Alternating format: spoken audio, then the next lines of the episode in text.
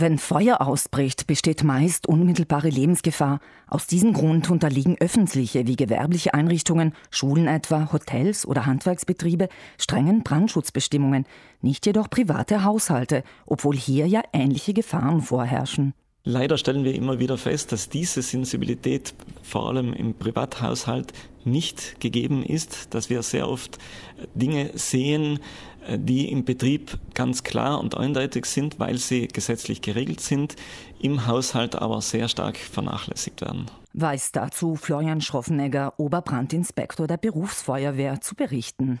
Es könnten viele Brände verhindert werden, vor allem könnte auch großer Schaden in der eigenen Wohnung verhindert werden.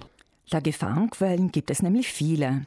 Überall dort, wo gearbeitet wird, kann etwas passieren.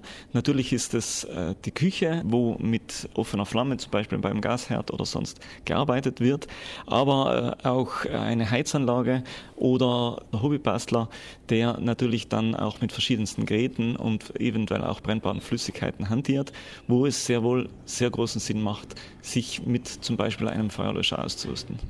War es früher der klassische Pulverlöscher, so werden heute vor allem sogenannte Nasslöscher, bestehend aus einem Schaum-Wasser-Gemisch, eingesetzt. Die Folgeschäden von Pulverlöschern sind nämlich sehr hoch, da sich die feinen Pulverteilchen beim Löschvorgang im gesamten Innenraum verteilen. Nasslöscher gibt es auch in Form von handlichen Spraydosen, nicht höher als 30 bis 40 Zentimeter. Er ist wirklich sehr, sehr simpel zu verwenden, wie jeder andere Haarspray oder Farbspray. Die meisten haben eine Sprayweite bis zu drei, vier Metern. Das heißt, man muss sich auch nicht sehr nahe an den Brand heranwagen. Erklärt hierzu Florian Schroffenegger. Die Investition in puncto Sicherheit bewegt sich in einem verhältnismäßig preisgünstigen Rahmen. Gute Produkte kosten zwischen 35 und 45 Euro. Löschsprays sind aber auch schon ab 15 Euro erhältlich, möglicherweise jedoch in der Reichweite und Löschkapazität reduziert. Wichtig auf jeden Fall, dass sie stets die CE-Kennzeichnung aufweisen, was sie außerdem vorteilhaft macht. Gerade die Wartung ist bei solchen Löschsprays sehr interessant. Die sind wartungsfrei, haben ein Verfallsdatum, meistens circa zehn Jahre, ist aber auf jedem Produkt aufgedruckt. Einmal gekauft, unterliegt er keiner Wartung mehr. Ist das Löschmittel aufgebraucht, wird die leere Spraydose über den Sondermüll entsorgt.